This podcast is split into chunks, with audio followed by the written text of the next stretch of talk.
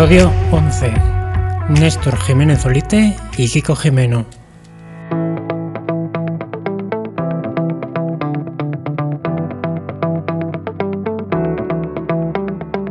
Muy buenas, soy Javier Ayúcar y esto es La Brevet Card, el podcast sobre ciclismo randoner en español.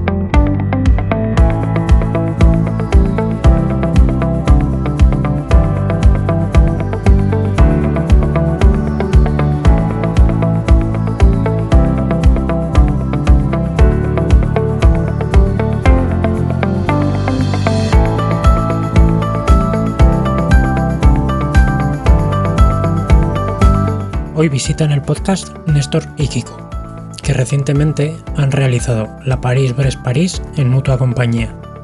Pero antes de darles paso, quiero explicar el motivo del parón de estos meses en el podcast, que no ha sido otro que motivos laborales con mucha carga de trabajo. Tanta que incluso he tenido que renunciar yo mismo a la propia París-Brest-París. Pero el ánimo continúa y no hay intención de abandonar este proyecto que tanto me está aportando. Y ahora sí, os presento a Néstor, puesto que Kiko ya estuvo por aquí en el capítulo 5, presentando el recorrido del Brevet 600 de Zaragoza. Néstor, al igual que Kiko, es un zaragozano apasionado del mundo randoner. Juntos hicieron también la Madrid-Gijón-Madrid el año pasado, y ahora acaban de repetir experiencia en París. 1200 kilómetros de viaje y vivencias que comparten en esta conversación.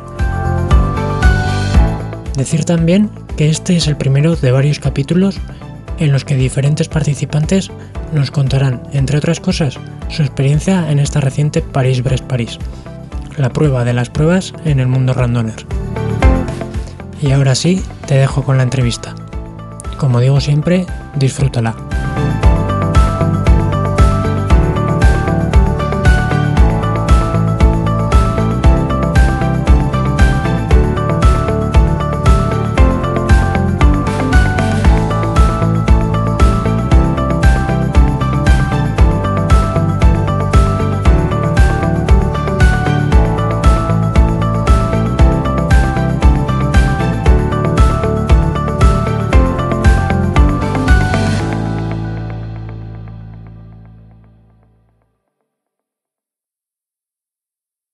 Buenas, Kiko. Muy buenas, Néstor. ¿Qué tal? Buenas tardes, Javi. ¿Qué pasa? ¿Cómo estás?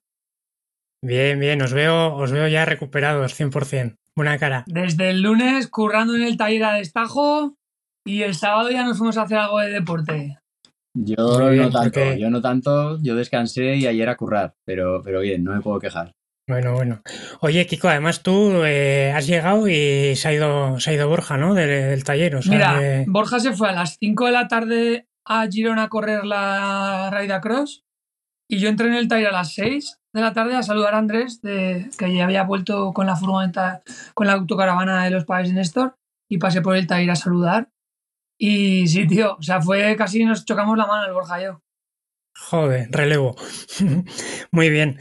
Oye, pues ahora, ahora hablaremos un poquito a fondo de la, de la París-Brest, que es un poco el, el motivo principal de, de juntarnos a hablar este ratito. Pero antes, eh, bueno, Néstor, eh, para quien, quien no sepa quién eres, eh, Kiko ya se presentó la otra vez que estuvo por aquí. Eh, pero bueno, preséntate, preséntate un poquito. Pues me llamo Néstor, cumplo 40 tacos a final de año, tengo un niño pequeño de dos años casi y soy ciclista más o menos de siempre porque en mi casa siempre se ha utilizado la bici como medio de transporte y ciclista como deporte o como más ciclista todavía, con bici de carretera sobre todo, desde hace unos 8 o 9 años o por ahí. Y metido en este embolado de la ultradistancia o llámalo como quieras, pues desde hace dos o tres años más o menos a raíz de conocer a Kiko y a la gente de la ciclofactoría y, a partir de aquí. Muy bien, muy bien.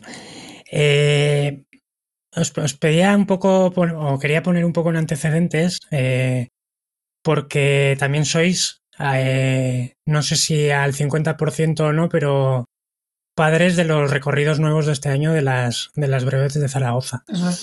Eh, entonces, eh, ahora que ya más o menos la temporada está tocando a su fin, el, día 9 queda una en Huesca, sé que en Andalucía queda alguna también, pero bueno, en, Zaragoza ya las, las dimos por finalizadas en, a principios de junio con, con el 600 por la serranía de Cuenca, Albarracín y, y demás. ¿Qué balance hacéis de estos, de estos recorridos y de, y de este año de brevets en Zaragoza? Pues ha sido bastante guay, la verdad, porque Kiko algún año más, pero yo después de dos años de hacer varias con el mismo recorrido, eh, pues la verdad es que apetecía o ir a otras zonas a hacer nuevas breves y conocer nueva gente, o como habíamos oído o sabíamos que se llevaban haciendo bastantes años los mismos recorridos, o que me corrija Kiko, creo que siempre los mismos recorridos. Desde 2018 por lo menos. Desde unos cuantos años, pues surgió la oportunidad de poder hacerlo y la verdad es que fue una tarde de juntarnos a tomar un par de cervezas y como Kiko se ha recorrido todo Aragón, todas las carreteras, pues básicamente era eh, echar un rato a unir puntos del track donde creíamos que podía estar guapo para cada recorrido de 200, 300, 400 y 600 y darle un nuevo aire y, variar un poco. Y la verdad es que creo que ha sido un puntazo. Este año hemos hecho todas para poder ir a la París y eran recorridos bastante diferentes hacia el norte, hacia el sur y hacia el Moncayo y, y un puntazo, yo creo. La peña ha flipado. O sea, la gente también porque al final nos sigue mucha peña de todo el país y ha venido mucha gente de fuera. Pero gente de Zaragoza y de Aragón que venía y nos dijera que, hostia, esta carretera no la conocía, nunca había hecho este puerto, es como, hostia, como mola descubrir la tierra a los de la propia tierra, ¿sabes? Porque a un leonés, claro que le vas a enseñar rincones de Aragón guapísimos, pero a alguien de Zaragoza que hace 15.000 kilómetros al año, año tras año, que le enseñes un puerto nuevo en cada brevet de las que ha hecho, que nunca había pasado por ahí, es como, joder, tío, espabila, que anda que no te queda tierra para pedalear de la tuya, ¿sabes?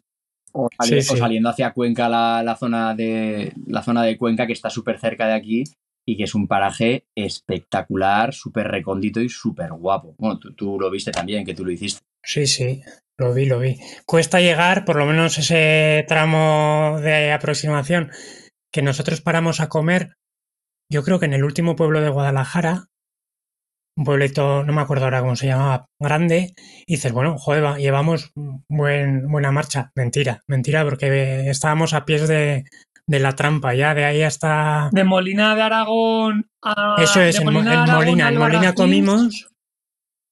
En Molina comimos y hasta Zafrilla que dormimos... Eh, Eso es una trampa mortal. Una, una tortura, una tortura.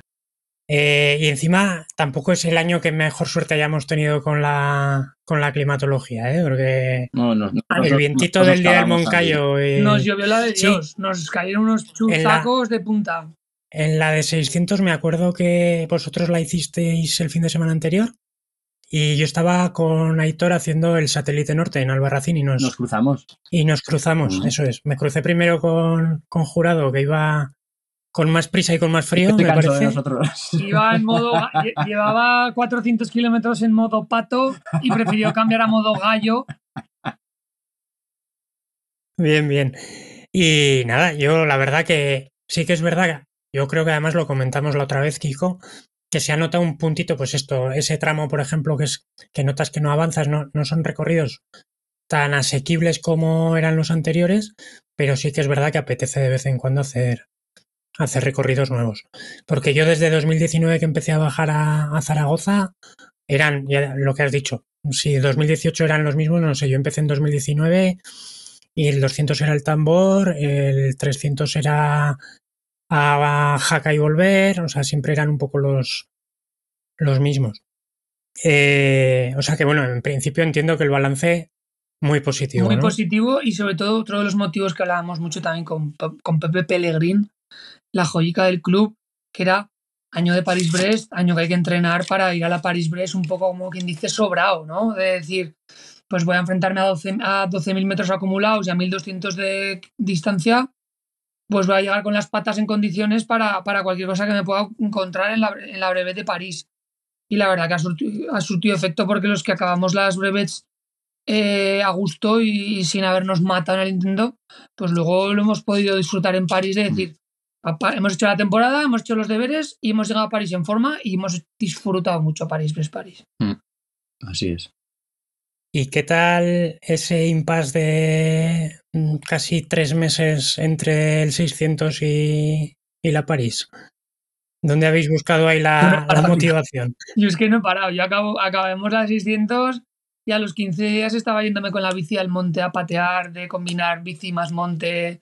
Luego a Cataluña a hacer la de Capitals, que era la, la Vuelta a Cataluña en Gravel, que también fue muy guapa esta segunda edición. Y si es cada, cada tres o cuatro semanas había una, una jartada. Y este señor, bueno, este monta Yo- más en bici que yo. Yo en esos dos meses la verdad es que hice un par de salidas o tres o cuatro como mucho de más de 100 kilómetros, pero todo lo demás ha sido en julio que me voy a vivir con, con mi mujer y mi hijo a Pedrola, que mi chica es de ahí, y ir y volver a trabajar con la bici, que son 40-40 casi todos los días e intentar hacerlo pues, bloque. pues full gas y ya está. claro, es cuando puedes. Y, y ya está. Sí, sí. Y ya está. Sí, la cuestión, es, Bien, la cuestión es no parar. Oye, el que, el que no paró después de las 600 es Elías, el de, el de Santa Isabel. Elías es un cabrón. Porque yo hice las 600 con él, con Fontán, con Raquel, la chica de la Riojana, no sé si le, Sí, le ponéis cara, sí, sí. y con Antonio Verguizas y eh, Bouzas y demás.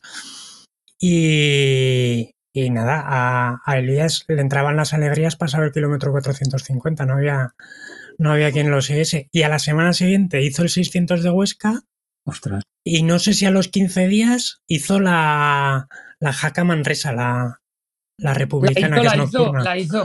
La Sí, hizo. sí, es que estaba yo, coincidió que ese fin de semana estaba yo en Ayerbe y paré donde la gasolinera y estaban ellos haciendo el primer, el primer control. Qué bueno. Y me los encontré allí, conocí a gente que encima nos escucha, eh, Ramón Catalán entre ellos, que estará por aquí en breve.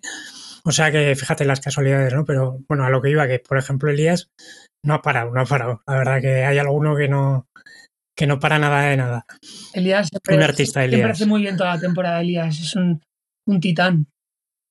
Sí, sí. Bueno, oye, metiéndonos un poco en harina, eh, la París, habéis dicho que habéis llegado muy preparados después de las de las de la serie completa, digamos, de, de Zaragoza. Eh, Néstor, no sé si para ti era la primera o era o habías estado en el, en el 19 también. París-Brest era la primera. Yo sabía de la París-Brest lo que me había contado Kiko, básicamente. Y, lo que pasa es que el año pasado, con objeto de hacer algo previo parecido y asegurarnos la plaza, hicimos la Madrid-Gijón-Madrid, que son también 1.200 kilómetros y parecido, yo creo, 12.000 o 13.000 o por ahí de desnivel. Mucho más difícil. Pero mucho, mucho más compleja, básicamente porque estás solo. Sí, claro, la participación es mucho Nos menor. presentamos 50 y terminamos 25. Y hizo un frío de perros y las carreteras eran más duras en general para hacerlas. Y no había una fucking rueda a la que agarrarte. No hay una fucking rueda ni motivación como aquí, que es, que es puro power todo el rato el que te da la gente. Y los habituallamientos eran Una shit. Una mierda, sí. Hablando claro, en español y en inglés, eso es. Y entonces la hace mucho más dura. Y la acabamos también en 80, si teníamos 90 horas, la acabamos en 88 y media. Y, y un poco ahí. Acabamos tostados. Y arrastrando el culo, ¿no? no arrastrándonos, Acabamos pero, tostados. pero casi. No acabamos como este año. Acabamos Ujú. tostados. Este año acabamos como Bien, bien. Además, la, la Madrid-Gijón-Madrid, para volver de Asturias se sale por el pontón, ¿no? Que es un, ves, es un señor puerto. tú ves un Yo lo, lo he hecho, pero claro, lo he hecho sin, alf- o sea, sin bolsas y haciendo ese puerto ese día y ya está. Es una locura. Nos costó cuatro horas. Entre que me paré a dormir a mitad de puerto porque me caía y me eché una siestecica de 20 minutos, nos costó cuatro horas subir esa mierda. Joder, qué tíos. Bien, bien. O sí, os- luego, luego os preguntaré un poco por, por las diferencias entre eh, la Madrid-Gijón y, y la París. Eh, salíais a las 5, ¿verdad? Ahora en, en Seis y la París cuarto. habéis salido a Seis y cuarto. 6 y cuarto.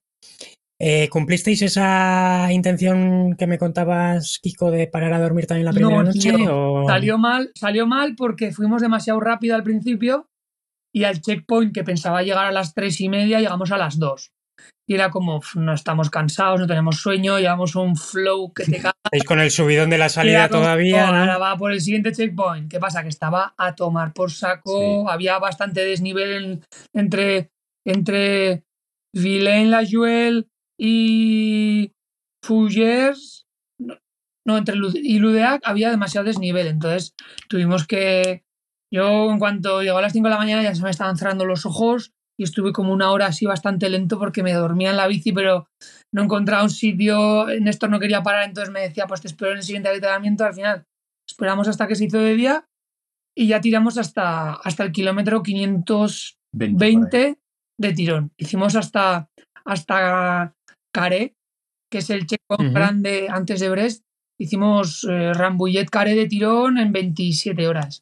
Y ahí tuvimos duda porque ahí nos juntamos con otro chico de, de Valencia que se llama Alex y tuvimos dudas de si continuar o no. Yo fui un poco el que dije, creo que no debemos continuar y, y como que frené un poco Y nos vino bien. y nos vino muy bien porque era una zona, la zona del último checkpoint a Brest y viceversa, de Brest al, al primer checkpoint cuando, eh, de la vuelta, es, Es es jodida. jodido. Es Es- jodido. hay, hay unos puertos, La parte más dura, ¿no? hay de unos hecho, puertos cortos, cuando... puertos cortos de un kilómetro y medio de, al 8, muy, muy, muy jodidos. o no sé a cuánto, pero yo creo que a más del 8. Son unos rampones ahí que, Había rampas gordas. que eh. sí, que te que cuesta y cuando ve a esas alturas cuando ves que no avanzas es que se te va el se te va el flow, claro. Es que te, te pica, los, los abuelos siempre te dicen, hay que ir a tabres de tirón, porque los abuelos están todo el rato mal metiendo diciéndote lo que tienes que hacer, porque es que hay que ir a tabres de tirón. y es como, chico, o sea, que no pasa nada por no ir a tabres de tirón, que no se va a hundir el mundo, ¿sabes?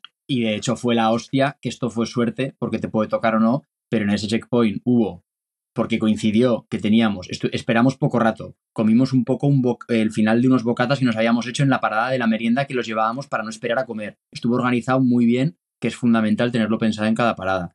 Pudimos darnos una ducha caliente, tapones, almohada y dormimos cinco horas como Tú auténticos cinco horas y media. Como auténticos, es que Kiko tenía que estar con las redes sociales. Claro, tío, estaba generando contenido, tío. Hay que mover. Anda que no ha dado juego. Y Anda que no ha dado juego. esas cinco Luego, horas- luego, luego os preguntaré alguna cosilla que me han transmitido por, por Instagram para preguntaros. nos levantamos, pero, pero. Fresquísimos, o sea, tío, con, o sea. con- con ganas de mambo a tope. Y desde que, sali- desde que salimos de Caré, íbamos adelantando a Peña, pe- gente que o no había dormido, o, había dormido una hora, hora y media, y estaban jodidos, tío. Peña que te había adelantado a mitad de día y que luego les ibas adelantando a la mañana siguiente. Llegamos a Brest Mm. súper frescos Sí. y estábamos frescos para volver a- para poder llegar hasta Caré otra vez, porque el kilómetro 520 al 750 es lo más jodido de la París. Sí. Em, y una cosa que igual es interesante para que la escuche alguien, no lo sé.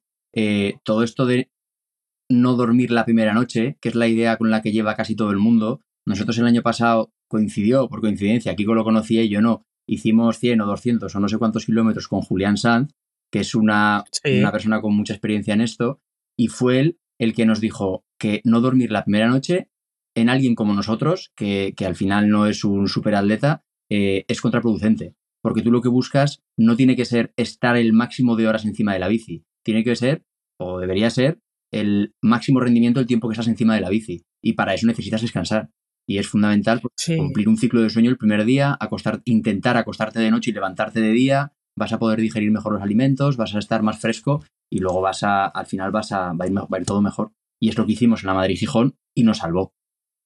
Yo es algo que, que he ido viendo también, que es verdad. Claro, eh, todo depende de, de tu estado de forma, digamos, y cuál sea tu velocidad crucero, ¿no? Por decirlo de alguna manera. Pero si tu velocidad per- eh, crucero te permite eh, tener un margen de horas de descanso, evidentemente si vas con el agua al cuello, porque tu media sobre la bici, pues imagínate, es de 20 por hora y te quedan muy poquitas horas para dormir, pues te tienes que ajustar a eso si quieres cumplir los, los tiempos, pero yo creo que sí que es verdad que si puedes, siempre dentro de tus, de tus zonas de confort, ¿no? Digamos, pero si puedes apretar un poquito y tener una hora más de sueño, parece una tontería una hora, pero, Claro, es- es- pero te puede, te puede salvar, ¿no? Es vital. nosotros vital. acabamos la París con una media de 24 por hora Efectiva, digamos, sobre la bici. sobre la bici. Real. Sobre la bici. La idea que teníamos, pues a 24 por hora te da tiempo a mantener conversaciones con todo el mundo, a pararte, a cambiar ropa, eh, no estás preocupado por el ritmo, vas sin. Sí, incluso, incluso tienes margen de maniobra en caso de imprevistos mecánicos, ¿no? Por ejemplo, un simple pinchazo o que te tengas que parar porque te cae un tormentón y, Claro. oye, nos pasó a nosotros en la 600 Sí, sí. En, en Calamocha. Tuvimos que estar media hora parados en, en el siguiente pueblo, en Navarrete, creo que es, eh, porque estaba cayendo que no había, no había manera. Entonces dices, bueno, como voy con margen, vemos el radar de la meteo, sabemos que en media hora hay otra ventana, pues paras, descansas un poquito y, y te, y te permite esos, esos márgenes, ¿no? Pero siempre eh, la premisa inicial es poder aguantar esos ritmos y que tampoco te pasen factura, Claro, evidentemente. pero para aguantar esos ritmos tienes que estar con un mínimo, claro, de energía y de. y- Eso Pues es. Vale, eh, Kiko, me contabas la vez anterior que tú en 2019 eh, la hiciste, digamos, en, en formato randoner puro, eh, te, te llevaron hasta París, pero luego no, no contaste con la asistencia en los controles. Nosotros este año Este año hemos contado con asistencia. Esa, esa era la pregunta. Sé que habéis ido con autocaravana y, y a- y acompañados, pero no sabía si esa compañía os hacía también No, no, nos, cierta asistencia en los nos controles. apuntamos sin asistencia. Vale, vale. ese era el- Espíritu randoner a tope, ¿no? Si es que no necesitas nada. Si con que tengas 200 pavos en la tarjeta de crédito y te sepas organizar el papeo, eh, si estás muy jodido y te quieres coger una habitación de una noche, pues te la coges y si no en los checkpoints, en unos se duerme mejor que en otros. O las siestas de día debajo en la sombra de un árbol, pues media horita después de hincharte a comer, que también repone un montón de energía. Y en un abrir y cerrar de ojos han pasado los tres días de la prueba. Que es que no. Yo lo de la asistencia no lo veo. La gente se empeña en ir grupos de amigos, vamos ocho a la París, vamos 10 y nos sigue una furgoneta con las con la familia y nos llevan la ropa y la comida. Tardan más, tardan más. Que efectivamente es otra manera de, de hacerlo, pero que concretamente la París-Brest dentro del reglamento lo, lo permite, ¿no? y- Es raro. sí, yo no lo sabía y se lo pregunté a Kiko porque yo no lo sabía y lo estuvimos hablando ahí, que yo no sabía que había esa opción. Y Es, yo Yo- no sé a quién le leí hace poco en Facebook o así que decía, ¿no? Que dentro de, a pesar de que es la clásica de las clásicas, dentro del mundo randoner es la menos randoner de, Mm. de todas las, las pruebas, pues porque al final pues también hay clasificación, bueno, Claro. eh, todas estas cosillas, ¿no? yo entiendo que la gente que va a hacerla, pues eso, la gente que hace en 40 y pico, en 50 o en, en muy pocas horas, igual la hacen así y, y les echan un cable. O igual no, no lo sé, habrá de Sí, todo. los que van a batir récords les echan cables, llevan liebres y les preparan toda la comida y todo. Y en los habitamientos tienes a alguien que te da, cambia hasta el agua del bidón. Claro. Es que Pero- si no es imposible. Pero, pero en formato cicloturismo, que es lo que hemos hecho nosotros, que nosotros hemos estado. Nosotros hemos estado de cicloturismo casi todo el rato. O sea, parando a hacer fotos, eh, parando en todas las pastelerías que este se le van a caer los dientes de tanta carie. y cada vez que alguien necesitaba parar, se paraba. Hemos pedaleado, Néstor y yo solos, hemos pedaleado en grupos de tres, en grupos de cinco. Hemos compartido con un americano 200 kilómetros, con Alex de Valencia los últimos 800, con Quique de Madrid los primeros 300. Vas haciendo grupetos, primero con este, o yo, yo aquí no quiero parar, no somos luego, tal.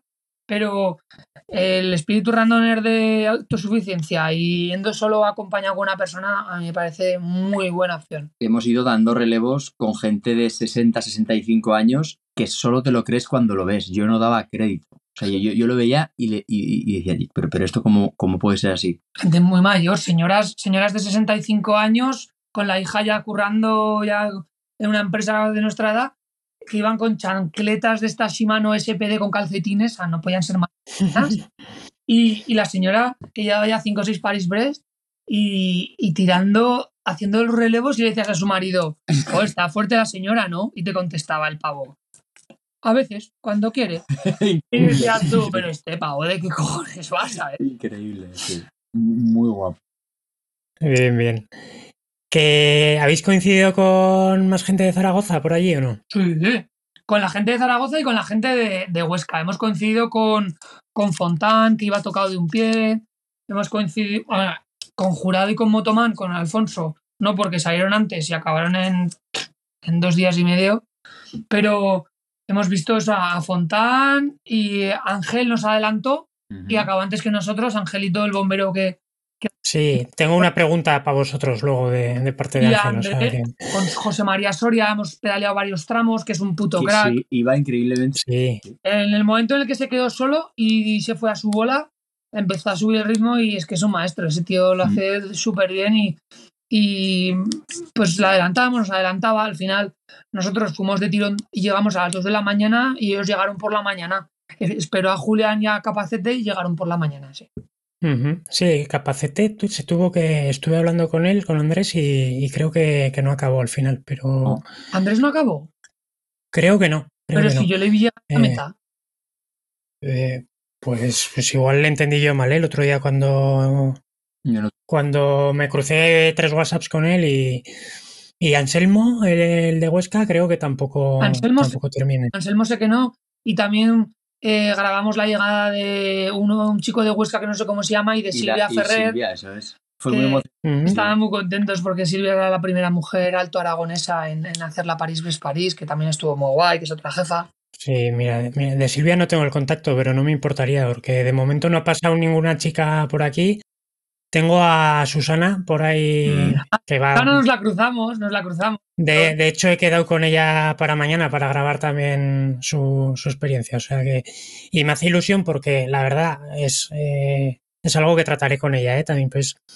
Es un mundo en el que no se ve mucha fémina y, y, da, y a mí me da, me da alegría cuando, cuando las veo porque cuantas más, eh, eh, pues mejor. Además, yo ya sabéis que, que en casa tengo una activista en ese sentido, o sea que cuanta más chica haya pedaleando es, es buena señal, sin, Había un, sin duda. había un montón de mujeres Sí, pedaleando sí. de todas las edades. Pero es que en Francia, de, de- yo de siempre, siempre que he pasado a Francia, a Pirineos y así, eh, ves señoras, además ya de, de- de unas edades, pues lo que decías, ¿no? 60, 65 años eh, pedaleando con su bici, además con el, con el cambio en el cuadro, ¿no? De los años 80 y, y son, son unas fieras, o sea, tienen una fuerza increíble. Y en la París ves, vimos muchas mujeres de muchos sitios. Los primeros 200 kilómetros que los hicimos bastante Muy fulgadas, guapo. fuimos con una pareja de indonesios que luego se separaron y, y iban, pero como cohetes. O sea, Iban muy rápidos. Ella, ella llegó antes que él, aunque Sí. ella se lesionó la pierna, pero llegó antes que él. sí.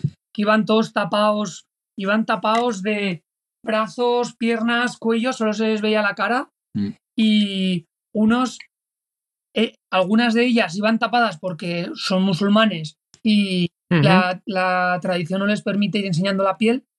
eh, y otros de India o de otros países asiáticos iban tapados para que el sol no les bronceara porque el color de la piel determina la casta social a la que perteneces. Entonces, en sus países, cuanto más moreno estás, eres más pobre, por decirlo así. Claro, es eh, trabajo de campo, ¿no? Lo que... Con un calor, con un calor que flipas Mm. y van con manguitos perneras y braga, tío. sí, sí, eso impresionaba un poco, sí. Joder. ¿Y alguna anécdota que, que, se os, que os haya os haya pasado a vosotros o algo que hayáis visto que os haya llamado especialmente la atención? A mí me llamó mucho la atención, aunque iba un poco sobre aviso por lo que me había contado Kiko, eh, positivamente, toda la gente que hay animando. Es que eso solo te lo. Solo lo. O sea, sol- tú lo explicas y parece que estás explicando como una flipada. Pero cuando luego lo ves ahí, es que es así. O sea, es que te encuentras en todos los pueblos, a 600 kilómetros de ida y 600 de vuelta, gente animándote como cuando. O sea, gente Como cuando pasa el tour. Eh, eh, pero un canteo. O sea, un canteo. Hubo un momento que entramos a un pueblo, que no me acuerdo cómo se llamaba, que entramos con el club del pueblo, con, la, con la bandera de la Bretaña, con el club de la UDEAC, con los 20 señores y nosotros detrás, todo el pueblo de pie mirando, eh, aplaudiendo, y es que se te, se te, se te erizaba el pelo. Se te Fue espectacular. Eso fue espectacular. O cuando íbamos dos de la mañana subiendo por un puerto, por un bosque, y de repente se, se oyen voces y había una veintena de gente, madres, abuelos, niños, que no llevaban ni linternas, estaban totalmente a oscuras, sentados cenando, viendo pasar ciclistas y decían, ¿queréis comida, bebida? Pero no, no tenían ni luces, En ni mitad de la nada. Es en que un bosque. En mitad de la nada. Como si en mitad del. Como si en mitad del Bagordi, en una curva, hay una salida de un camino y tienes a 20 personas ahí esperando a que pases. O sea, de locos. Casi, casi te asustan ellos más de lo que no, Porque no te los esperas, quiero decir. Sí que es verdad que yo creo que para la, claro, en, en esa zona que pues al final es un evento con mucha repercusión y, y tal, yo de- sin haber estado, ¿eh? Joder, nosotros que estamos dentro un poco del mundo random, normalizas eh, en cierta manera las distancias que hacemos, pero claro, para la gente, digamos, no deportista o no, o no metida en el mundo randoner, iba a decir no deportista, pero ni siquiera, porque yo tengo compañeros de club que cuando les hablas de hacer 200 kilómetros ya se asustan, pues imagínate cuando les hablas de 600 o de 1200, ¿no? Entonces, pues claro, la gente eh, es normal también que, que les llame la atención. Ahora, tanto como para ese eh, ambientazo que decís, pues supongo que es porque es algo que lo viven eh, como algo propio, ¿no? Cultural, casi. Celebraban, lo celebraban sus abuelos, sus bisabuelos, sus padres, ellos, ahora sus hijos. Es una tradición como puede ser eh, San Fermín, las ¿sabes? Sí, es, que es ¿Cómo- casi patrimonio, ¿no? Para ellos, digamos. Tuviera Es- 600 kilómetros de recorrido y durase tres días y medio a lo largo de una carretera. Y la gente se coge fiesta, invierte sus tres días y medio, cuatro de tiempo en estar ahí con una carpa pasando frío, que por las noches la peña se hace turnos y se gastan un dineral en café, café, café. Igual hacen 100 litros de café, 20 bizcochos cortados, 200 plátanos, huevos duros, que la gente invierte mucho dinero en donar a los ciclistas como obsequios, tío. Es que es una sofreta todo el rato. Sí, sí, eso es. Que paras y tienes huevos duros, chocolate rico, Bizcochos plátanos, caseros, bizcochos, fruta, galletas. agua, café. Un canteo. todo el rato, cada 10 kilómetros. Bien, bien. Qué chulo. Nada, yo tendré que esperar a- al 27. Este año no ha podido ser. Claro. Estaba apuntado, pero bueno, el, el curro manda. Mira, si queréis, antes de pasar al tema de comparativa con la Madrid-Gijón y por seguir un poco con la París, bueno, ayer ya sabéis que subí una story a, Instagram eh, para que os preguntasen o me transmitiesen preguntas que, que querían haceros y también en, en el canal de Telegram también, también lo puse. Eh, hay de todo, ¿eh? hay preguntas serias y hay, yo creo que hay algún amigo que, que os quiere regular. Mira, me dice precisamente Ángel, eh, el bombero que has comentado antes, Kiko, me dice que, que cuentes, Kiko, cómo te buscas la vida para comer en la PVP siendo vegano. Pues mi Y no es el único que me lo ha preguntado. ¿eh? jodido, tío, es jodido porque Sí. cada vez que llegábamos a un sitio a comer, yo veía cómo estos empezaban a meter calorías de hidratos y de grasas y de proteína. Y yo era como, vale, me como un puñadico de frutos secos, eh, dos manzanas, me compro un aguacate, me como un kilo de yogur de soja.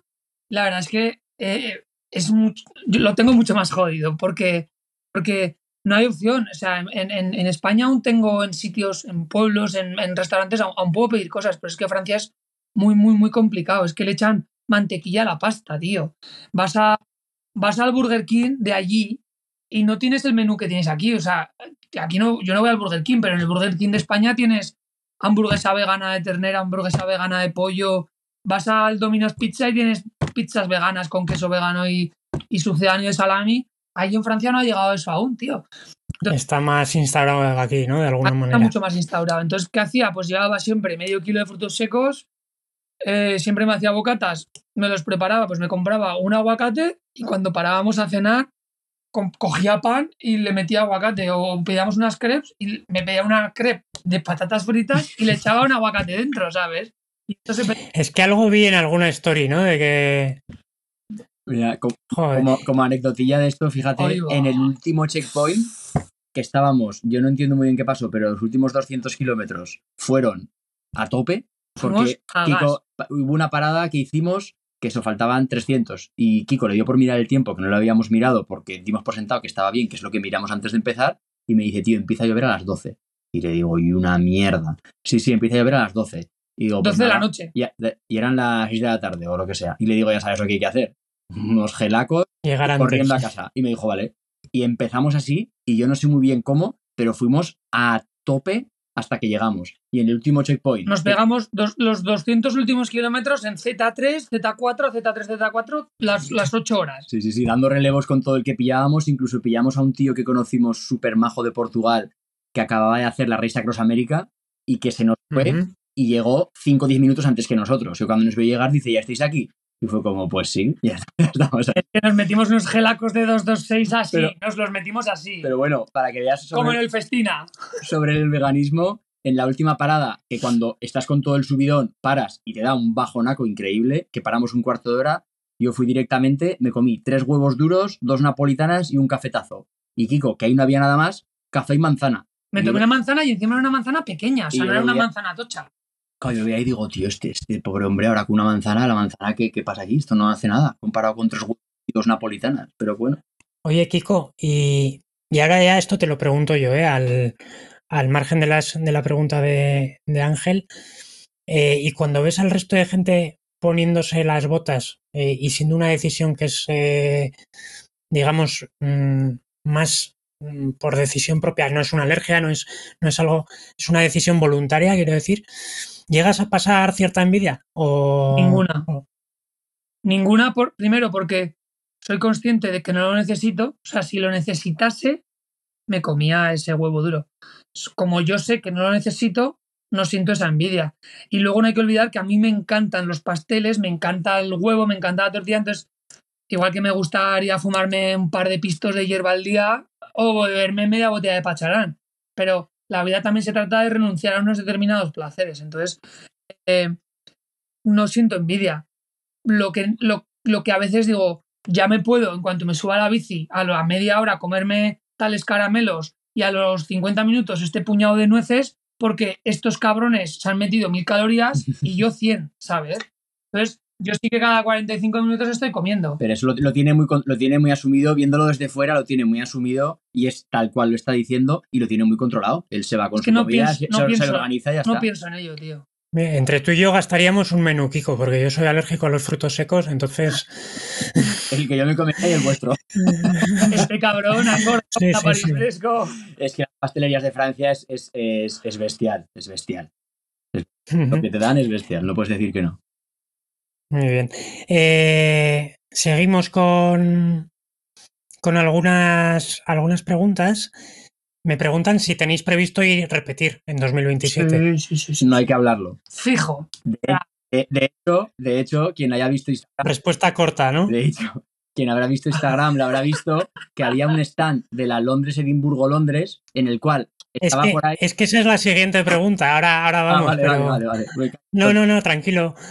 Eh, me pregunta eh, Bicibeleta eh, cómo es lo de la Londres-Edimburgo-Londres, el tema de preinscripción y tal.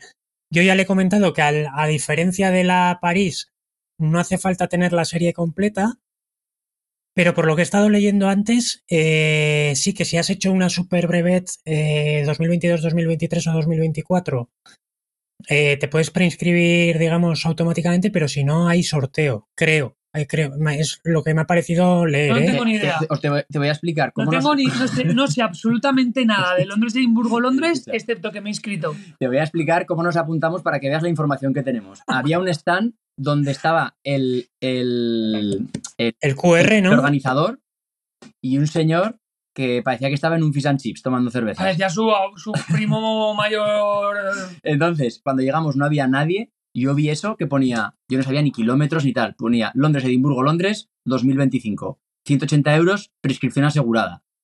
Y yo dije, joder, sería un puntazo apuntarnos. Y medio en serio, medio en broma, pero más o menos en serio le dije, Kiko, ven tío, vamos a apuntarnos a esto. Y cogí y me dice, venga va.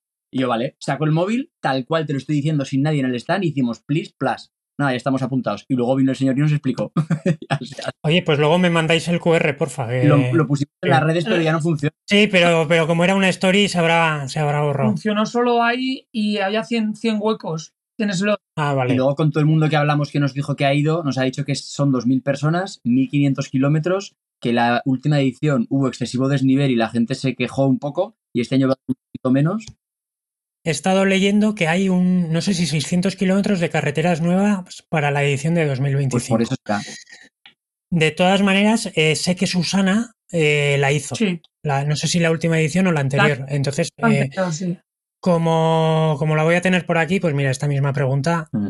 eh, queda un poco a medio responder y la, la contestamos con alguien que ha estado. Algo distinto que también nos contaron los británicos que había es que, que pagas eh, la inscripción, que son 400 machacantes, Y que está todo y incluido, te ¿no? incluye desde Las camas, las comidas en los... comer, beber. Pero debe, estar, estuvimos con muchos va- varios valencianos que habían ido, de los randones de Valencia, y, y dicen que está súper bien organizado y que la comida y la dormida y tal, que es que está bien. O sea, que no es como aquí te pueden sacar con una mesa camilla a dormir fuera, como me tocó a mí un rato por la noche y te jodes de frío. Pues que ahí por lo visto eso no pasa, según dicen. Luego ya veremos.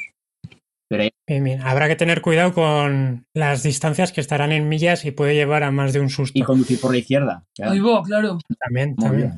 También, también. Mira, me pregunta José Carlos Aso, que creo que lo conocéis, de los Lobos de, Sí.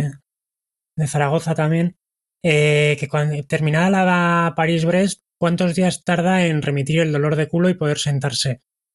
No. ¿Habéis tenido problemas de alguna, Nada. algún eczema o alguna cosilla? Yo un poco de rozadura, pero un, po- no... un poco, pero al día siguiente podías pedalear ya, tío. Mm. Es que hay un truco que es, primero, nos duchamos la primera noche.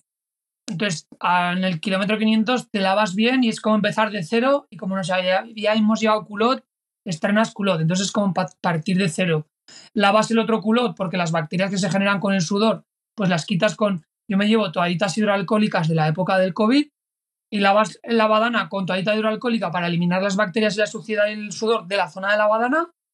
Y luego los otros dos días, con más toallitas, te limpias el culot que estás usando y tus zonas. Entonces, a continuación, en cuanto se seca, te das la crema que usamos de cuando Néstor era bebé, que su madre le limpiaba el ojallo cuando era bebé con Nutracel de, de Isdin, Es buenísima. que es regenerativa a tope. O sea, Sí. de un día para otro te cura el ojallo. Sí. Te lo deja Mira, yo eh, el, el año pasado en Transpir cono- conocí a Edgar, eh, que yo creo que ha estado en alguna con, con Borja también, que suele, bueno, ha hecho varias Titan, la Transpir ha hecho varios años también y tal.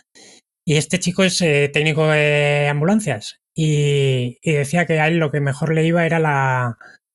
Ay, no me va a salir ahora. Era otra pomada también antibacteriana y demás. eh, bueno, si me sale ya, ya os contaré. Pero Pero no es durante el ejercicio, ¿eh? Es durante el ejercicio no usamos nada. Esto es el rato que paras, te limpias. Sí, sí, sí, el rato que paras. eh, ya, ya me saldrá. Bueno, eh, que no, no tiene tampoco mayor yo, para importancia. cuando paro me llevo un pantalón como de, de correr que no ocupa nada y el rato de dormir me quito eso, la- lo que ha dicho Kiko, bien de pomada y el pantaloncito. Y con eso te quedas, te quedas nuevo. claro. Eh, Aso me pregunta también eh, que qué grado de locura hay que tener para disfrutar de la Paris-Brest eh, como lo habéis hecho, si es proporcional, espera, eh, que la lea entera, si es proporcional al agotamiento, si, supongo que se refiere si cuando más cansado estás más, más lo disfrutas o, o- o no. de principio a fin. Hay ratos jodidos, pero lo disfrutas. Yo solo lo paso mal cuando me entra sueño Mm. y no puedo parar. Ese rato, pues lo pasas mal porque cabeceas y dices, hostia, uf, ¿qué hago? Te agobias, te estresas porque no puedes parar. Porque, claro, estás 5 de la mañana, 10 grados en la calle, niebla, no vas a echarte ahí en, una, en un sembrado, pues hace falta pues un, un buen, una buena ermita, un buen cajero o un buen checkpoint. Y, pero salvo eso, el resto de la prueba es pasarlo bien todo el rato, tío. Mm. Hemos ido con gente que, que se pasó de frenada al principio, hizo demasiado rápido los primeros 200 kilómetros, yo que sé, a 35 por hora. Ángel lo pasó mal al principio porque se pasó de frenada y luego las tripas se las removieron, vomitó. Otro amigo nuestro tuvo una infección y, y debió hacer media París-Brest con fiebre, porque como le exiges tanto al cuerpo que te bajan las defensas y durante la misma prueba te puedes empezar a poner malo, Mm. pues lo puedes pasar mal, como me pasó a mí en 2019 que hice un tercio de la prueba lesionado con una rodilla sin poder usarla para pedalear. Pues ahí sí que lo pasas mal, pero si te sabes contener, si dejas pasar gallo tras gallo y no intenta ir a sus ruedas, si No, está claro que cada uno tiene que ser lo mismo que decíamos antes, de que tienes que intentar ir a un ritmo que te permita también descansar después. Tienes que ser consciente de que esa rueda a lo, a lo mejor no es la tuya, ¿no? mucho, Y- hay que tener una capacidad de contención, de, las ganas que tienes de ir con ese. O de que bien me siento, eh, estás eufórico, voy a tirar ahora más. Esto rato contención, guardar, guardar, guardar, hasta lo que hicimos nosotros. ¿Ya vas a terminar? Pues ya tiras todas las cartas encima de la mesa Bueno, y hasta que pero- revientes. Pero ya sabes que es el último achuchón Claro. y, y ya está. Eh, seguimos con alguna pregunta más. Mira, Raúl Belmonte, que además me consta que se tuvo que retirar por, Lo por problemas en la rodilla, de hecho, Un buen jabalí. que creo que hizo, hizo la 400 en Zaragoza, además, me, Y me parece. Y hicimos con él la Madrid, eh, la 400, estuvimos con él y en la Madrid Gijón también, si no me equivoco. Ajá, La Madrid llegó bastante pues antes. mira, me pregunta que claro, que París-Brest hasta 2027 no vuelve a haber. Sabemos que en 2025 hay Londres, Edimburgo, Londres, pero ¿qué pasa con 2024? 2024 eh, hemos conocido a mucha gente que nos han puesto muchos planes encima de la Yo mesa. paso, mira. ¿Sabes lo que quiero hacer yo en 2024? Quiero que Aitor de norte a sur cambie la fecha de la norte a sur, que es Zaragoza-Sevilla, la quite de este fin de semana, que empieza esta noche. Empieza el miércoles, sí, empieza bueno, mañana a las 6 de la mañana. Empieza hoy, sí.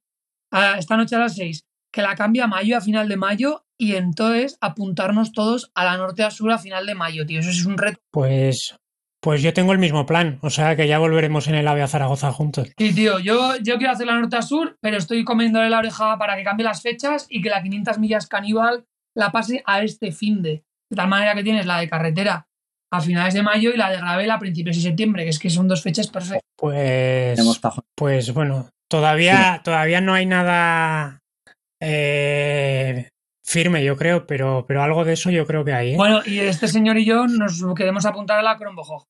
Nos vamos. ¿no? Nos Amigo. vamos a apuntar a la, a la Crombo, que es la Vuelta a Cataluña más 10 propinas de portacos, que son unos sádicos los, los organizadores de la Crombo, y nos vamos a apuntar a la Crombo, tío.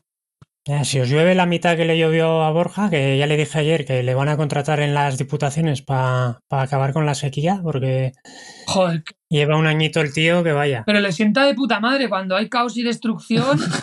cuando hay caos y destrucción, como es el que más material lleva, es el acaba haciendo unos puestos de la hostia, el cabrón. Sí, sí. Eh, nada, me pregunta también Luis Javier por el tema del veganismo, pero ya, ya lo hemos respondido.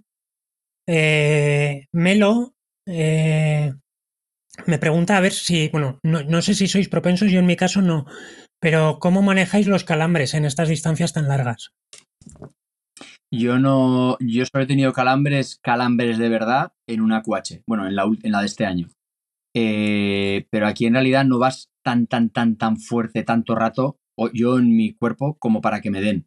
Que no te dan. No, no te dan. O sea, si, si te están dando calambres aquí, Es que lo has hecho que, mal. es que no estás preparado, creo, o que tienes mucha propensión, o no lo sé. ¿O que te has pasado de punto Claro, pero es que directamente? te pasas de punto aquí y estás con calambres en el kilómetro 300, Es que no sabes a qué has te, venido. imagínate lo que te espera, claro. Mira, yo Yo de todas maneras, eh, una- me consta tengo por... unas 35 pastillas de sales en toda la... eh, Te iba a decir que me consta que los calambres muchas veces son más tema de falta, porque la gente muchas veces cree o creemos que la hidratación es solo agua y se pierde mucho, mucho mineral, mucho sodio sobre todo, y el sodio es fundamental para la, la contracción muscular.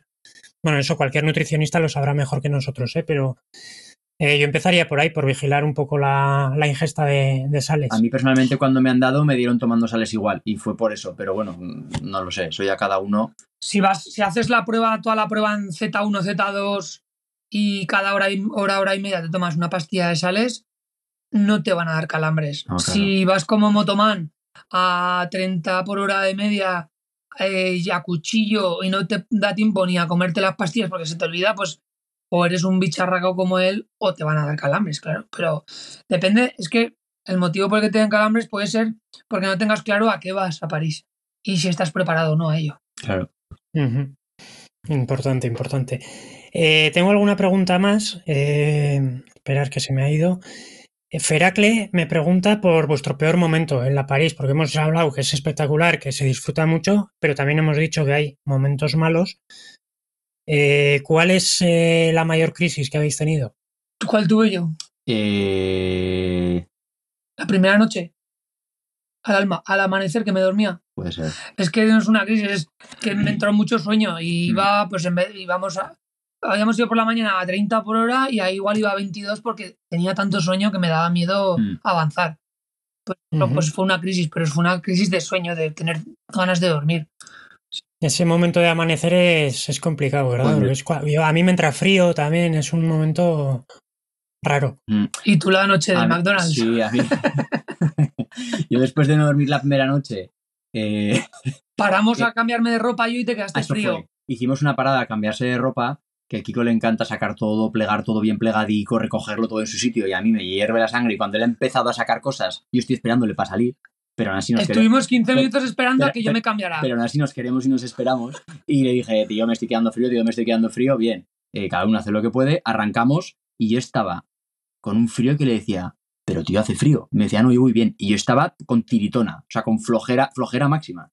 Y paramos, intentamos avanzar, yo ya estaba que no podía, paramos en un McDonald's, estaba la música a tope, me tiré en la puerta, salieron para decirme que me metiera adentro mientras limpiaban el McDonald's y que me durmiera adentro Yo comiste una doble cheeseburger. engullí una cheeseburger sin masticar para dormirme antes eh, y eh, ya descansé ahí un poco y pudimos seguir y fue un poco cagada porque había un checkpoint de putísima madre a 10 minutos y no y no lo eso no bueno Estábamos cansados y a ninguno de los tres se nos ocurrió mirar el rutómetro y decir, dentro de 5 kilómetros hay un checkpoint. que, que el siguiente checkpoint también hubo un momento de crisis porque paramos para pillar una camilla y me sacaron con la camilla a la calle con un frío que te cagas. Yo no sé si dormí o no dormí, o estuve ahí como metido en trance escuchando ronquidos. Cuando estaba hasta los huevos me levanté y me encontré a Kiko desayunando en el baño.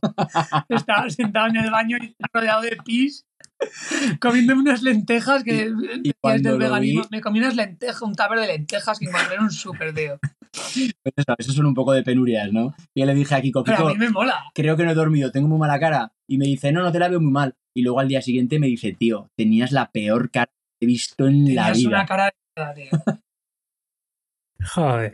Eh, me pregunta, bueno, M- Mangolet, eh, me pregunta cuál es la próxima liada. Entiendo que la Crombo o la Tenemos- Norte a Sur. tenemos- La una- 500 millas caníbal, Ah, madafaga. bueno, claro, es, verdad. A tope. Es verdad. O sea que tú, tú también le pegas al gravel, Néstor. Eh, sí, yo tuve una bici de gravel así como hace cuatro años, cuando, cuando- bueno, hace unos años, y la vendí hace poco, compré otra porque veía que se estaban moviendo aquí muchos berenjenales del gravel y no me los, y básicamente no me los quería perder. Y, y me he apuntado también. Y se apuntaba a la 500 millas que organiza la Aitor, que aún tenéis tiempo de inscribiros. Os metéis en 500 millas caníbal o norte a sur, que es el mismo organizador. Y es bien barata, creo que son ciento y poco euros. Es la vuelta, media vuelta a Aragón en Gravel, último fin de semana de septiembre. Gravel, 100% gravel, además, ¿eh? que me, me consta. Bueno, ya sabéis cuando dicen 100% gravel, ya veremos lo que nos encontramos. Pero No, a mí Aitor me dijo que eh, salvo dos o tres kilómetros, que es un poquito más estrecho, en el resto del, del recorrido cabe un coche. Con lo cual entiendo que es mm, bastante ciclable todo el... Consejo, no hagáis caso a la mitad de las cosas que dice Aitor. No lo hace a malas, pero no le hagáis ni puto caso. Y cuando diga que llevéis cubierta de 40, lo, le sumáis 10. O sea, llevar 50, ¿vale? Y cuando diga que es todo gravel, pues una tercera parte va a ser mountain bike, que pongo la mano en el fuego. yo le dije a mi asesor que lo iba a hacer con 40 y me dijo que inviable. Y me ha pedido unas cubiertas de 47 o 45 ya, ya no puedo hacer otra cosa que ponerlas aquí en el taller. Es que así, así va esto. Bien, bien. Bueno, a ver, eh, tengo varias preguntas de, de algún amiguete. Eh, Roberto Fernández, que de hecho sé que el año pasado durante Transibérica, además de subirse a pie Bujaruelo, tuvo que pasar por ciclofactoría de urgencia porque se le había movido la pinza, la pinza del freno, me Sí, refiero. sí. La otra, yo creo que la tenemos todos movida de, de serie. Me pregunta eh, si lo del bigote es moda o alguna apuesta perdida o ganada. Dile a escuchar que nos lo han preguntado como 50 personas de 30 nacionalidades. Es que, es que me lo ha preguntado más de uno, porque me dicen que si. Me dicen también que si lo del maillot naranja y el bigote es obligatorio para la París. Es opcional. casualidad. Es opcional, pero bienvenido. Sí, sí.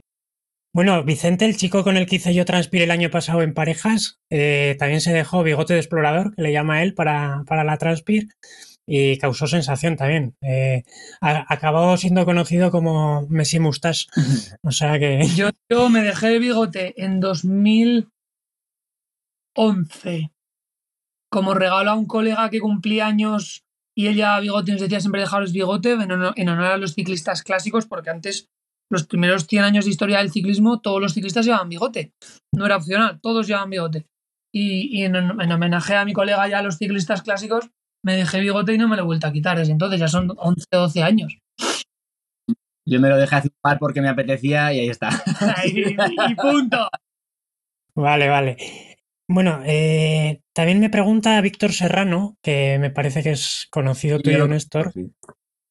que a ver qué hilo dental me recomiendas. ¡Pam! Da igual, pero El del Mercadona. escucha, a las breves, cepillo de dientes, pasta opcional, hilo y la férula de descarga si la usas. Siempre. Y almohada. Nada, de todas maneras, eh, ahora en serio, eh, Néstor, eh, entiendo que con la cantidad de azúcares que se ingieren, ¿no? Porque al final son cariogénicos casi todo lo que, sobre todo los geles que encima se quedan pegados en, el diente, creo que somos una población que tenemos que tener especial Sí, cuidado, cuidado. digamos, de nuestra, de nuestra boca. Al final es, pues, pues lo que acabo de decir de broma o en serio. Eh, si te vas a lavar los dientes una vez al día, pues te lavas los dientes en condiciones y te pasas la seda en condiciones, que es una cajita que no te nada y ya está. Y yo lo digo y, y lo hago y Kiko también lo hace. Eh, pero bueno, básicamente si lo haces en casa a diario, lo vas a hacer ahí. Y si no lo haces, pues no lo vas a hacer en la Paris-Brest. ¿no? Yo creo que Borja en Girona no se ha lavado los dientes. ¿eh? Prefiero no preguntárselo. Tampoco sé si ha comido, porque. Eh, mira, chicos, paso también alguna, alguna preguntilla más. Eh, se me está yendo de las manos el, el momento preguntas y respuestas, pero bueno, yo creo que, que merece la pena.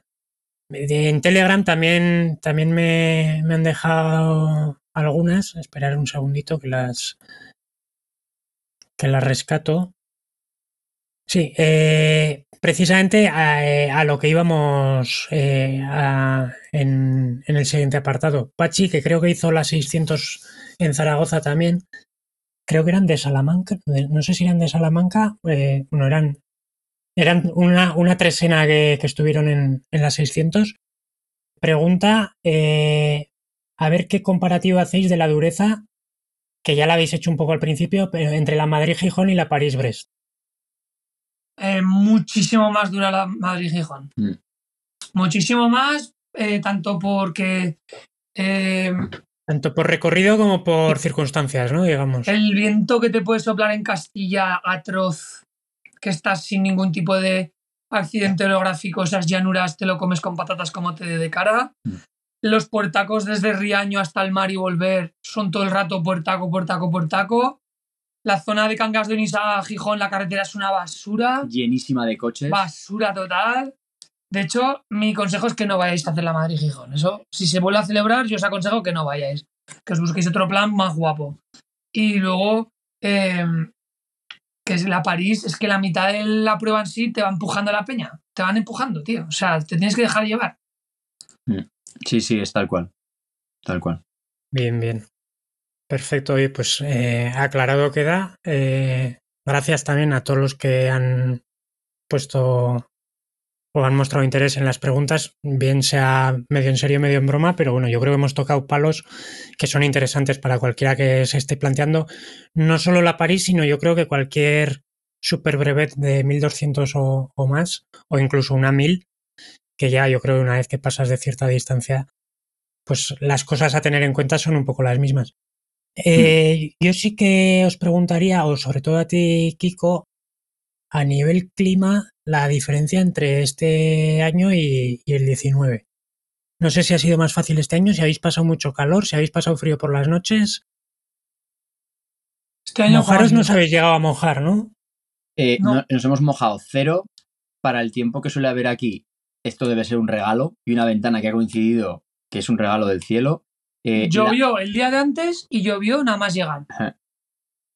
En la última noche la hicimos en Mayotte sin chaleco, o sea que se estaba de putísima madre. De la hostia. Y cuando vas hacia la costa, sí que por la noche, aunque hubiera 10, 11, 12 grados, que creo que de 10 no bajó, había una humedad que salías y estaba la bici mojada. Sí, la sensación térmica podía ser en un clima seco de 6 o 7 grados.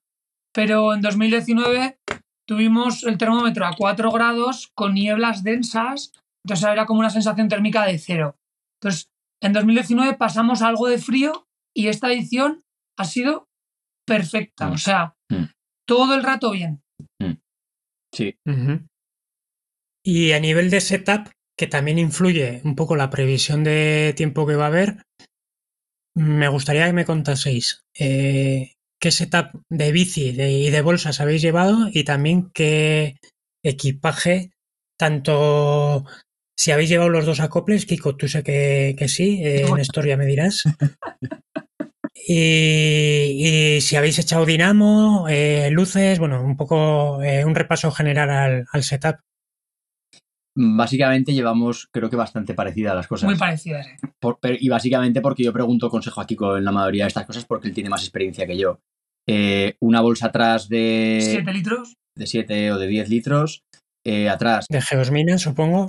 fundamental para todas las aventuras. Una funda vivac con manta térmica que no ocupa mucho y es acojonante meterte el calorcito que da, una almohada hinchable, un chaleco, tapones, una gaba, en, lo que llevo en la bolsa de atrás, un chaleco, una gaba, eh, guantes cortos, guantes largos pues hace un poco más de frío, los calcetines puestos, otros calcetines y un culo de recambio.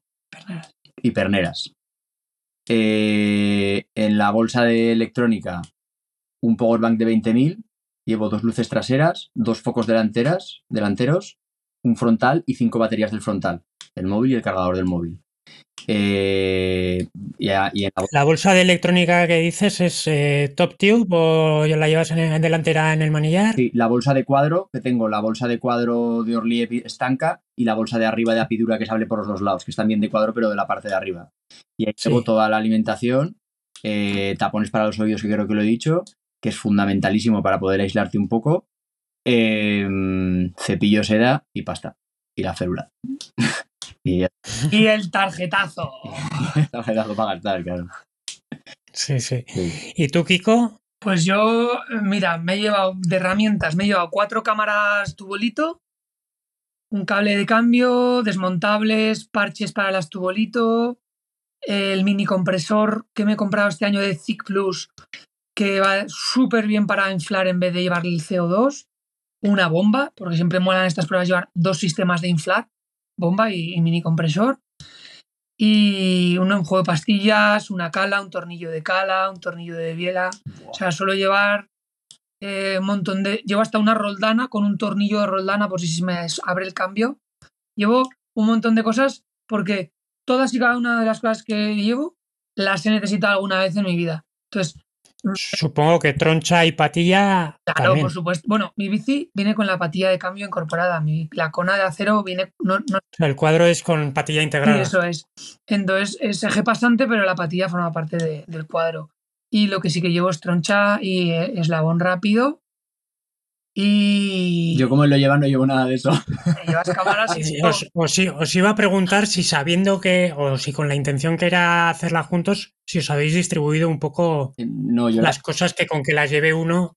Mm, eh, que si te digo la verdad, nunca la llevo. Siempre llevo para inflar, cuatro cámaras de repuesto desmontables, un trozo de cubierta y prau. Y yo... Yo, por ejemplo, a, a Transpir sí que me llevé pastillas de disco porque, claro, al final pero es, otra situación. ¿eh? Yo a una París no sé si me las llevaría. Si las he puesto nuevas mm, poco antes de la prueba, no sé si, si, me las echaría. Desde luego tampoco es que pesen ni ocupen. O sea que, que bueno, que es, es algo a tener en cuenta también. Una cosa que, que, usamos, que yo siempre la llevo todos los viajes, es la cuchara tenedor plegable, también llamada Spork. Que yo, como soy vegano, pues cuando voy a un súper, lo primero que voy a buscar en un súper es el yogur de 500 mililitros de Alpro, de mango o de avena, lo que sea, y me lo como de una sentada, porque me sienta muy bien, eh, se digiere rápido porque es cremoso y pues te metes tus calorías y algo de proteína. O un tabulé, pues siempre la cuchara tenedor plegable conmigo. Interesante. Si tuvieseis que darle un consejo a alguien que está eh, planteándose a cuatro años vista una París, o, una super... Mm, hablo de la París porque es la que acaba de ser, pero y porque es la más, la más especial. Pero ¿qué consejo le daríais a, o qué consejo me daríais a mí mismamente que, que tengo intención de ir de aquí a cuatro años? que se preocupe en estar lo suficientemente bien preparado, que teóricamente haciendo las breves ya son, está bien organizado para hacer las breves 200, 300, 400 y 600, eh, para poder ir y hacerlo con, con tranquilidad y que yendo bien entrenado es que es poquísima penuria y mm, el resto es 98% disfrute total. Pero para eso tienes que estar físicamente bien preparado y mentalmente bien preparado para saber bien lo que te viene encima. Claro, porque quieras que no, son 1.200 kilómetros con 12.000 de desnivel en 90 horas, que, hay que hacerlo. Desde luego, yo creo que es todo lo que hayas querido probar, lo has tenido que probar antes. Hay probatinas.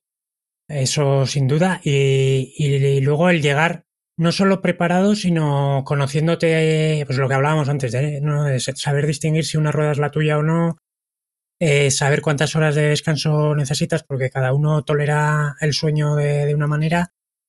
Eh, lo mismo con el frío. Eh, el setup, yo os pregunto siempre a todos, pero siempre siendo consciente de que luego cada uno tiene pues sus necesidades. Yo, por ejemplo, la barra de tubo de cuadro superior eh, me molesta muchísimo porque cuando me pongo de pie cierro un poquito las rodillas y acabo o con rozaduras en la rodilla o con el culote o las perneras reventado. Entonces, pues, pues ya al final está muy bien saber que, que le funciona a otra gente, pero siempre siendo conscientes de que no tiene por qué ser la elección adecuada para, para uno mismo. Por eso es importante y una cosa con lo que termino al hilo del anterior, yo sí que he hecho este año y el anterior, previo antes de la Madrid-Gijón y de la Paris-Brest, tal con la bici, tal cual me iba a ir. Eso está muy bien. Una o dos semanas antes, me he ido solo de aquí a Teruel, que es increíblemente increíble irse a Teruel con la bici, irme dos noches, tres días, full gas tres días yo solo, a dormir en hotel, en hotel hostalillo, lo que sea, pero tal cual. y forzándome. Con todo el equipaje, aunque no lo necesites. Tal cual, no, pago Urban todo. Para irte, aunque no vaya a dormir por ahí, pero preparado con todas las cosas que he dicho eh, y que seguro que me he dejado alguna, y hacer tres días full, tú solo. Y siempre se te presenta alguna penuria a ti solo y que es importante, o algo del, setup que tienes que dices, hostia, esto no ha ido bien. Pues el, primer año el frontal no sé qué, pasaba algo que lo tuve que cambiar. Pues que te pase ahí y que no te pase nada de la, de la, de la historia gorda porque te pones nervioso y, es mucho. Ese, mi consejo iba a ser ese, que hagáis lo que ha hecho Néstor. Solo porque acompañado siempre te apoyas y te dejas cuidar o que te vayas solo a perderte por la ruta que elijas y a probar el material. Y si lo puedes hacer una vez, mejor. Mm. Y si puedes de la segunda vez llevarte menos cosas para ver si realmente las, necesitabas, mejor. Es mejor eh, acostumbrarte a pasar un poco de frío, un poco de hambre, a pasar un poco de miedo. Es mejor eso que estar siempre confi y que cuando te pase algo te cagues en la encima, ¿sabes? Yo creo que es muy importante además eh, esto que decís de ir solo, eh, no solo por, por saber desenvolverte en según qué situaciones, sino por saber afrontar los kilómetros en solitario que en muchas ocasiones te va a tocar y o te va a dar la bajona. O entonces ese, de hecho, bueno, eh, grabé en su día un capítulo un poquito más corto de lo habitual, hablando un poco de ese diálogo interior que tenemos en, en, esta, en estos eventos, porque es, es, yo creo que es importante también el, saber hablar contigo mismo, el, saber tener esos momentos de silencio, ¿no? También porque estamos, eh, y aquí me estoy yendo un poquillo del tema, pero bueno, estamos tan acostumbrados a estar en un mundo sobreestimulado, digamos, que esos, esas horas de soledad y tal, pues hay veces que no estamos acostumbrados y, mm. nos, nos pueden llegar a incomodar, ¿no? De, alguna manera. Toma de decisiones, resolución de problemas, eso hay que hacerlo solo, tío. Y al final, al nivel de, desbloqueo mental, si tú eres capaz de coger un día con toda la preparación y hacerte 300 kilómetros tú solo y dormir por ahí en un sitio, eso está algo desbloqueado ya mentalmente. Y cuando se presente en la Paris-Brest, por poner este ejemplo en concreto, luego ahí está rodeado de gente, te lleva la inercia, sabes que vas a dormir acompañado, sabes qué tal vas, vas, vas, vas con, sí, Esto, esto es como cuando, bueno, suelen decir, ¿no? Los psicólogos así, cuando eh, nadie había bajado, yo qué sé, de cuatro minutos en, en la milla, pues o los, las dos horas en maratón, ¿no? Es algo como que es imposible. Y, en el momento en que alguien, y, aunque no haya sido el, mismo la otra vez, pero cuando ya se sabe que es posible, empiezan a caer los, los logros. Y, y a, a, nivel pequeña escala contigo mismo, pues es eso multiplicado por, por mil. Es simplemente saber que lo puedes hacer y punto, ¿no? Yo creo. Y creértelo. Oye, por ir terminando, eh, yo creo que hemos, bueno, ha sido un, recorrido bastante completo por, vuestra experiencia en la París y, alrededores. Pero por ir acabando, eh, me gustaría lanzaros el guante A ver si. Y esto se me acaba de ocurrir, ¿eh? pero, pero yo lo lanzo a ver qué pasa. Eh, no sé si tenéis hecha ya alguna flecha. No, Pues yo estoy buscando equipo, o sea que lo vamos a hacer con Alex, creo que era. Lo hablamos en París de hacerlo con otras dos personas. ¿Quiénes serán, tío? No sé si era Alfonso y Alex o sí, pero tenemos que hacer una, tío. bueno, pues ya me avisaréis porque yo creo que además se solapan, ¿no? La del azahar y la de... Se solapan, no, se complementan. La del azahar y la ibérica, yo creo que es eh, un año cada una o, o algo así.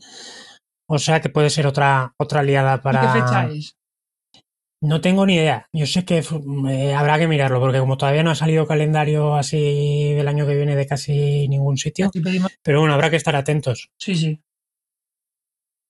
Pues nada, eh, oye chicos, muchísimas, muchísimas gracias por contarnos o por contarme vuestra, vuestra experiencia, vuestros consejos, por atender a las preguntas que ha dejado la gente también.